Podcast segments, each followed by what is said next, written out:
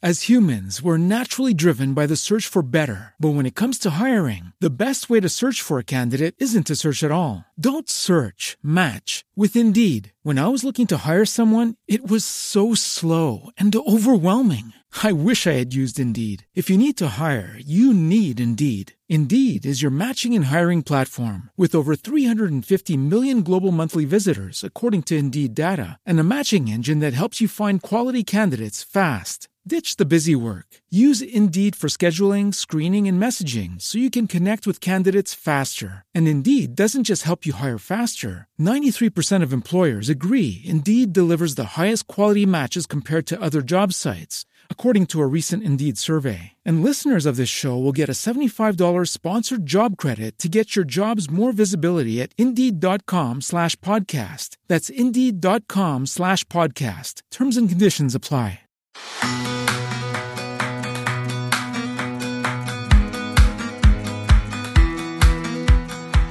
Bienvenidos a su podcast Hacia dónde vamos. Desde este momento nos tomamos unos minutos para mirar hacia el mañana, para saber y comprender cómo será nuestro futuro. Bienvenidos. El año 2023 es bastante retador en materia financiera, ya sea para las empresas o para los ciudadanos de a pie. Las alzas de precios en diferentes productos ajustados al índice de precio al consumidor, en algunos casos al aumento del salario mínimo, con un dólar que empieza el año bastante volátil y bajo un entorno económico internacional bien incierto. Todo esto sumado a eventos locales como las nuevas reformas que presentará el gobierno nacional, las elecciones de mandatarios locales en el mes de octubre y hasta la prolongación del invierno, son temas que desde ya vienen afectando el bolsillo de todos los colombianos y por supuesto de los balances de las diferentes empresas. Justamente para hacerle frente a todos estos eventos, los analistas coinciden en que la mejor manera es por medio de robustas estrategias de ahorro. Y si bien la mayoría de todos los colombianos estamos bastante relacionados de una u otra forma con el ahorro y sabemos en qué consiste, a la hora de aplicarlo, ya sea en gran escala, en mediana escala o de forma muy pequeña, pues solemos confundirnos y después de un tiempo se nos acaban los ánimos, se nos acaba toda esa motivación y dejamos de lado para irnos a atender el día a día, olvidando esta iniciativa del ahorro. Por eso hoy, en Hacia dónde vamos, acudimos a nuestros expertos en finanzas, Jacqueline Piraján y Sergio Olarte, economistas de Scotia Banco Patria, para que nos ayuden a generar planes de ahorro concretos en todos los niveles, tanto a nivel empresarial como también a nivel personal, cuando tenemos esos excesos de liquidez y cuando no tenemos mucho, también hay una forma de ahorrar a nivel eh, micro, llamémoslo así. Jackie, Sergio, un abrazo para todos ustedes. Eh, bienvenidos hacia dónde vamos. Jackie, empecemos contigo. ¿Por qué es importante ahorrar esto? ¿De qué me sirve a mí para mi vida tener algo de ahorro?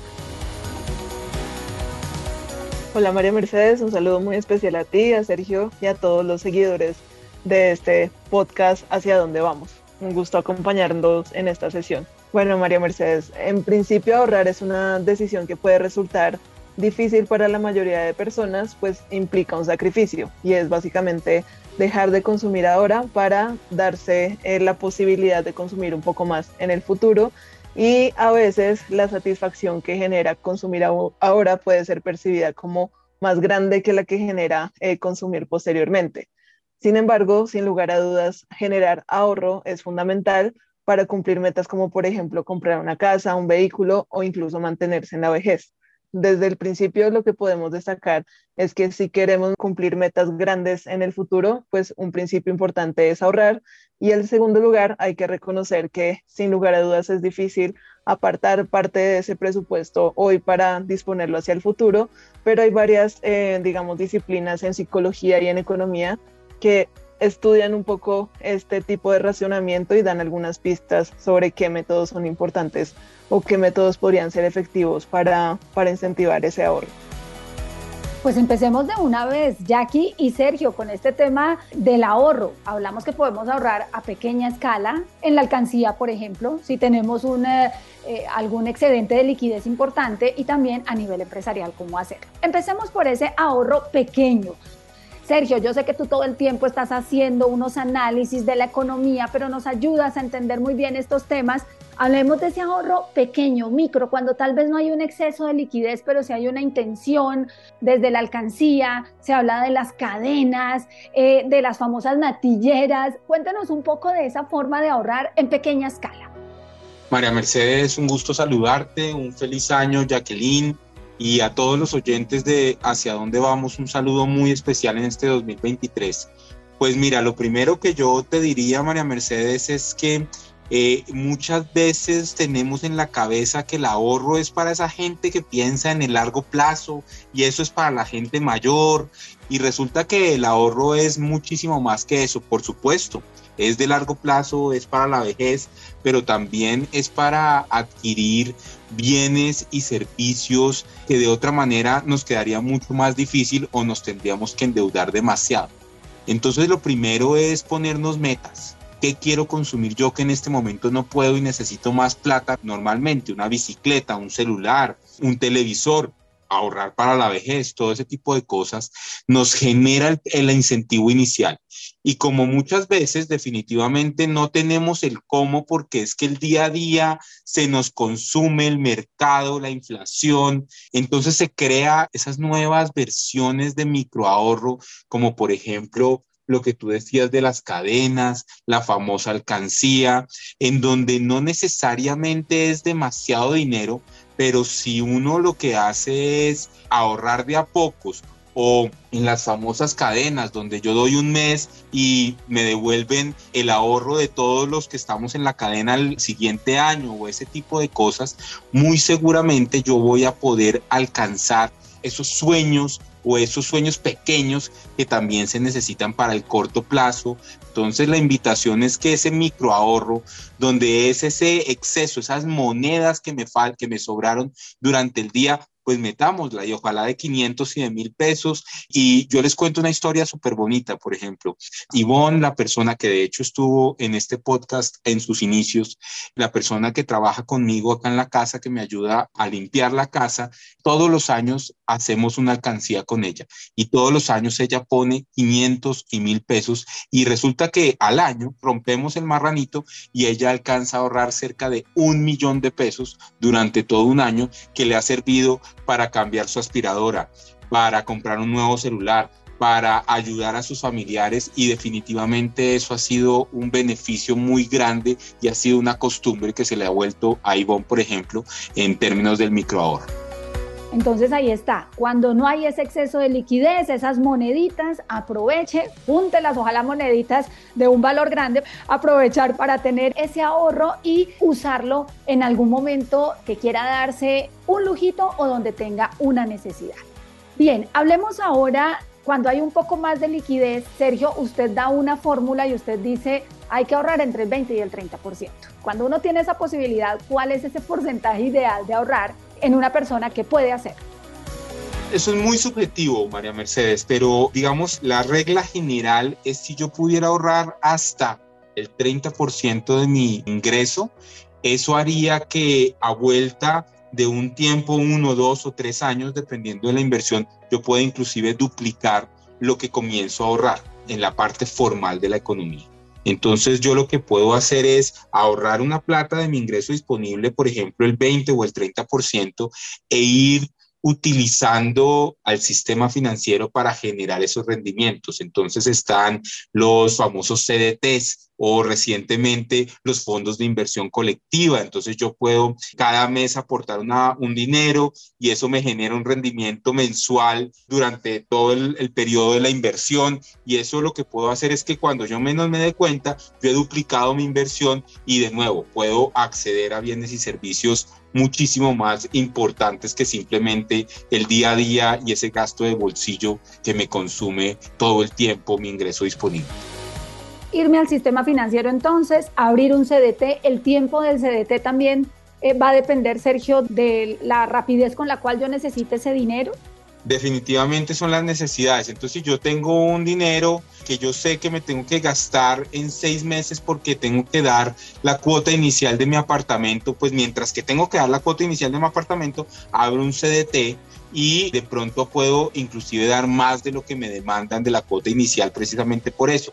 Pero si yo lo que estoy es pensando en mi vejez, entonces puede haber un CDT a 2, 3, 5 años y eso lo que va a generar es cada vez más rendimiento. Entonces depende si la estrategia y las necesidades de liquidez que se tengan sobre ese ahorro.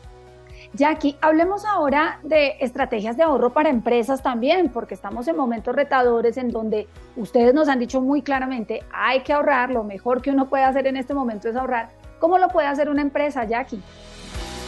Bueno, María Mercedes, un poco antes de hablar de las empresas, me gustaría resaltar algunas ideas que también expuso Sergio mientras respondía a las preguntas y es, primero, saber qué decisión, las decisiones de ahorro, como habíamos visto antes, es una decisión difícil. Es como pensar a veces en una dieta y digamos que una buena forma de hacer una dieta es alejar el chocolate del mercado de la casa.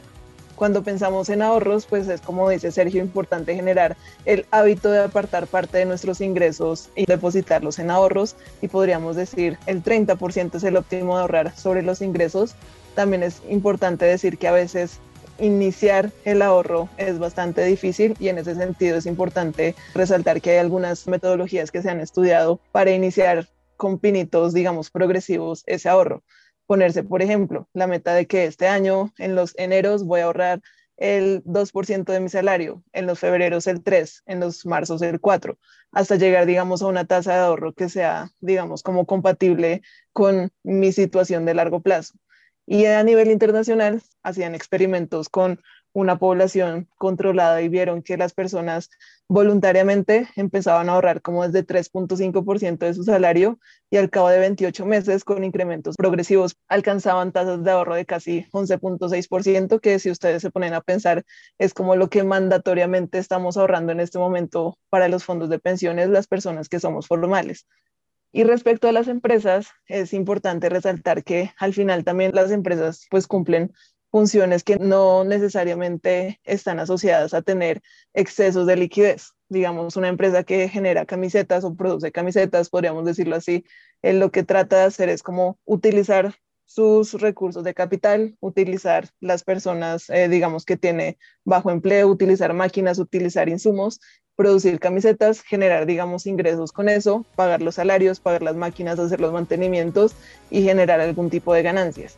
Y en ese sentido, pues es importante ver para una empresa en principio cuál es ese balance de efectivo que le está quedando mes a mes, qué tanto de eso se puede invertir en el proceso productivo para expandirlo o qué tanto de eso pues puede generar, digamos, como un stock de ahorros que yo pueda, digamos, como usar para una bolsa precautelativa hacia el futuro o para desarrollar, digamos, como proyectos hacia más largo plazo. Entonces, de cara a las empresas, los instrumentos creo que siguen siendo válidos los que mencionaba Sergio, entonces orientarse hacia la parte formal de la economía, averiguar por los instrumentos de depósitos que tienen el sistema financiero en particular y hacerse preguntas que cualquier agente se podría hacer. Primero, ¿cuál es mi objetivo? Es decir, si una empresa quiere ampliar su capacidad, comprarse una máquina de aquí a un año. Segundo, cuál es su urgencia de que se cumpla o si es prioritario o no. Es decir, por ejemplo, si quiero cambiar el letrero o el logo de mi empresa, esa es una cosa que deseo mucho o poco y si lo necesito urgente o no tan urgente. Esto también define el plazo en el que pues yo pueda estar ahorrando para ese propósito. Y por otro lado, pues también conocer el perfil de riesgo, qué tanta tolerancia tengo yo de que ese dinero fluctúe en el medio tiempo mientras consigo, digamos, mi propósito. Si, digamos, para una empresa o una persona los propósitos son de muy largo plazo, puede que ahorita las tasas de los CDTs le suenen altas y le suenen atractivas, pero si uno es consistente con su perfil de riesgo, pues podría optar por opciones como, por ejemplo, invertir en carteras que estén más expuestas y en ese sentido, pues esas preguntas son las claves, pero pues digamos que todo eso va en compatibilidad. Volvamos ahora, después de esta exposición de la parte corporativa y más a gran escala, volvamos ahora a la parte personal. Una persona del común, Sergio, lo escucha usted y a Jackie cuando nos dicen, por favor, eh, gasten solo lo necesario, ojo con los gastos suntuosos, pero saber gastar no es una forma también de ahorrar. Es una forma de ahorrar en el corto plazo, porque lo que va a suceder es si yo en un ambiente como el que tenemos ahorita, que de hecho tú lo decías muy bien al principio, con alta inflación, altas tasas de interés, que de pronto lo que hago es tener que pagar una cuota muy alta en mi banco y ese tipo de cosas. Si soy un comprador, digamos, inteligente, comparo precios, me espero para consumir a las promociones o si veo que no es del todo necesario cambiar ese celular, entonces me espero y lo utilizo un poco más y de una vez eh, ayudo al cambio climático y ese tipo de cosas, me va a quedar más dinero y ese, ese 20 o 30% del ahorro o del ingreso que debo ahorrar, pues se va a dar más fácilmente. ¿Por qué? Porque como fui inteligente en términos de consumir, gasté de manera inteligente, no dejando de comer, sino que gastando en forma inteligente, muy posiblemente me va a quedar más ingreso disponible y puedo aplicar las estrategias que ahorita nos estaba hablando Jackie o aplicar la estrategia de la alcancía o meterme en una cadena o ese tipo de cosas. Entonces, definitivamente, hacer una planeación estratégica de mis ingresos y de mis gastos va a ayudar a que ese exceso de liquidez o ese remanente que, que yo tenga al final del mes sea cada vez más grande y pueda ahorrar. Ustedes también nos dicen comparen precios. Y aquí les hago una levantada de mano para que hablemos un poco de la sostenibilidad, porque cuando somos sostenibles, cuando hablamos de una economía circular, cuando hablamos de comparar precios, de ahorrar en servicios públicos, ahí entramos a ser sostenibles, a colaborar con el medio ambiente y también a ahorrar. Pues María Mercedes, fíjate que a la larga, y ahí sí es, es pensar en nuestros hijos, pensar en el futuro de nosotros, y es que si en este momento lo que somos somos eh, eh, consumidores conscientes, consumimos menos bolsas plásticas, ahorramos en servicios públicos, no malgastamos la energía. A futuro, primero vamos a tener más tiempo esa energía, vamos a disminuir el consumo de ella y adicionalmente eso puede hacer que el gobierno como un todo pueda generar esos ahorros y, ¿por qué no, en el futuro cercano generar que esa energía sostenible sea más barata? Entonces es algo así como, ¿por qué es malo que yo no pague el Transmilenio? Más allá de que estoy robando, no estoy robando, es porque al final si yo pago el Transmilenio y todos pagamos el Transmilenio, en el futuro, de pronto la administración local en Bogotá puede bajar las tarifas de Transmilenio porque tiene el suficiente recaudo. Si sigo sin pagar el Transmilenio y colándome el Transmilenio, pues todos los años no lo van a subir. Lo mismo, si malgastamos los recursos, en el largo plazo cada vez nos van a salir más caros, va a haber más escasez de comida y todo va a ser más difícil y el consumo va a ser mucho más difícil y voy a tener menos oportunidad de ahorrar. Hablemos ahora de un tema que siempre nos han dicho y es cuando usted tenga una platica por ahí en exceso, compre dólares, compre euros y téngalos por ahí guardados. ¿Cómo está en este momento esa adquisición de moneda extranjera para ahorrar? Respecto al ahorro en moneda extranjera, estas, digamos, opciones empiezan a ser pues atractivas para algunas personas, pero nuevamente hay que recaer sobre el mismo, digamos, sistema de evaluación y es preguntarnos a nosotros mismos, primero, qué objetivos tengo eh, con mi plata. Realmente, eh, si busco, por ejemplo, ahorrar para pagar una universidad en el exterior, puede que haga sentido empezar a generar un stock de dólares o un stock en moneda extranjera desde ya. Si, por ejemplo, busco hacer un viaje hacia futuro, puede que haga sentido empezar parte de un ahorro en monedas extranjeras para evitar, digamos, las fluctuaciones en el mediano plazo. Y eh, bajo estas premisas, sin lugar a dudas, la posibilidad de ahorrar en otras monedas, pues es algo factible dependiendo de nuestros objetivos. ¿Qué cosas importantes hay que saber? Que al igual que cualquier otro activo financiero, las monedas corresponden o digamos se agrupan dentro de un grupo de activos financieros que pueden ser muy fluctuantes en sus precios. Como nos fijamos, por ejemplo, el año pasado, hacia octubre, la tasa de cambio en Colombia alcanzó máximos históricos. Posteriormente vimos que tuvo caídas también sustanciales como de 400 pesos, ahorita otra vez se volvió a incrementar, después en, una, en un día se volvió a bajar. Y en ese orden de ideas, si una persona no es tolerante a ese tipo de riesgos, pues es mejor, digamos, que no asignar gran parte de su capital a inversiones directamente enfocadas en moneda extranjera. Siempre cualquier decisión de inversión va a depender del perfil del inversionista, de los objetivos que tenemos, del plazo en el que los queremos lograr y pues es importante resaltar que como vemos a veces en una tienda, no el mismo vestido le queda bien a todos los inversionistas, entonces particularmente las monedas es una opción, pero no es una opción para todos. Jackie, ¿existe alguna diferencia entre invertir y ahorrar? Al final, el ahorro tiene un objetivo. La diferencia es qué tanto quisiera rentabilizar mi ahorro hacia el futuro. Uno podría tener, digamos, eh, un stock de ahorro o un monto de ahorro que sirva, por ejemplo, para cubrir las emergencias de la casa. Entonces dicen, es deseable tener por lo menos un mes de sueldos ahorrados líquidos para poder cubrir cualquier tipo de emergencias pero si queremos, digamos, que ese ahorro se convierta, como mencionaba Sergio al principio, en una casa, en un carro, en lo que me van a pagar cuando esté retirado y ya no pueda trabajar, en ese entendido, pues digamos, como los plazos son un poco más largos, ese ahorro se puede tornar más en una inversión de largo plazo. Entonces, importante resaltar que los ahorros efectivamente pueden servir para ser invertidos, pero también los ahorros pueden estar como en una liquidez más inmediata por si ocurre algún tipo de imprevisto, pero al final ese ahorro va a tener algún destino, la diferencia es el plazo y si es a más largo plazo, pues uno lo puede convertir en una cosa más material de inversión. O sea que es un buen momento para invertir en finca raíz, para comprar una casita, este sería un buen momento.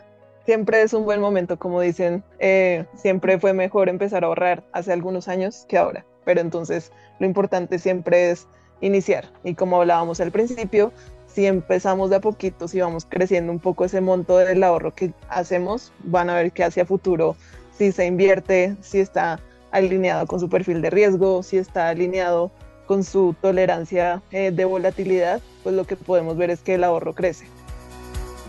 La pregunta del millón, Sergio, ¿qué hacer? ¿Ahorrar o pagar deudas? La pregunta del millón realmente, María Mercedes, va a depender de cuánto y a cómo está mi carga financiera. Me voy a explicar acá. Por ejemplo, yo tengo una plática extra y digo, mm, ¿será que pago el crédito hipotecario que saqué durante la pandemia a una tasa de interés del 6 o 7% o lo ahorro en un CDT que de pronto me da 12 o 13% o 15%. Entonces tenemos que comparar definitivamente. Si yo lo que voy a hacer es pagar una deuda cuya tasa de interés es mucho menor a lo que en este momento me da un ahorro financiero, pues yo no debería pagar esa deuda. Mientras que si lo que yo tengo son unas deudas con tarjeta de crédito que definitivamente van a estar más altas de lo que me va a dar el CDT o algo de ese estilo, pues de pronto justamente en eso que estábamos hablando de gastar de manera inteligente, de pronto salir de esa deuda, que a futuro lo que voy a hacer es disminuir mi carga financiera, es bastante inteligente. Entonces lo que tengo es que comparar qué es lo que estoy haciendo, cómo es mi carga financiera, cómo es mi tasa de interés, por qué no asesorarme con la gente en mi banco para saber cuánto exactamente me van a dar por mis ahorros y cuánto me están cobrando por mis créditos, para saber yo exactamente cuánto pago y cómo pago. Me parece que eso es muy, muy importante, sobre todo en este momento cuando las tasas de interés son tan altas y puedo generar buenos ingresos ahorrando, por ejemplo, en un CDT. Muy bien, Sergio Larte, Jacqueline Piraján, economistas de Scotia Colpatria, quienes siempre nos dan sus recomendaciones. Muchas gracias por estar con nosotros. Creo que ha sido un tema de muy fácil entendimiento. Y antes de despedirnos, recomendación final, Sergio, y recomendación final suya, Jackie, para que cerremos este podcast y nuestros oyentes se vayan con todas las herramientas para empezar 2023 con la meta de ahorrar. Bueno, mi recomendación, creo que soy un poco repetitivo, pero es muy importante conocernos financieramente, saber cuáles son nuestros ingresos, digamos, recurrentes, cuáles son esos ingresos que de vez en cuando llegan y cuáles son mis gastos para de esa manera lograr entenderme financieramente y poder planear realmente qué necesito, qué quiero conseguir y de esa manera poder ahorrar.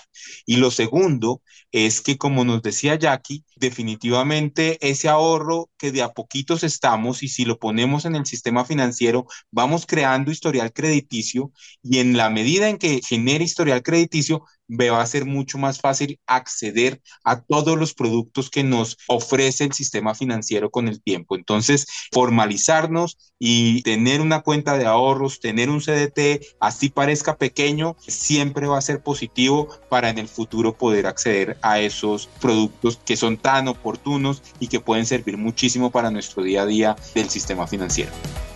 Gracias, Sergio. Jackie, ¿tu recomendación para despedir este podcast? siempre fijarse metas y tener un plan para alcanzarlas. Ahorrar a veces suena difícil si no tenemos un propósito, pero si tenemos un propósito de tener un negocio, de tener una casa, de tener un vehículo, de estudiar cualquier carrera, de generar un fondo de ahorro para el estudio de los hijos o cualquiera que sea el propósito, vamos a encontrar que es más fácil buscar la motivación para generar esos ahorros. Entonces, primero, pues motivarse y segundo, empezar así sea con pequeños pasos. Comparemos precios, midámonos en algunos gastos, ahorremos poquito o mucho, pero tengamos esa, esa disciplina diaria de ahorrar para que podamos tener, como ustedes mismos lo llaman, ese colchón financiero que nos puede sacar de aprietos en cualquier momento. Ahorrar siempre será un muy buen negocio. Y aquí, Sergio, muchísimas gracias por haber estado con nosotros y a ustedes nos vemos en una próxima oportunidad para que juntos podamos descubrir hacia dónde vamos.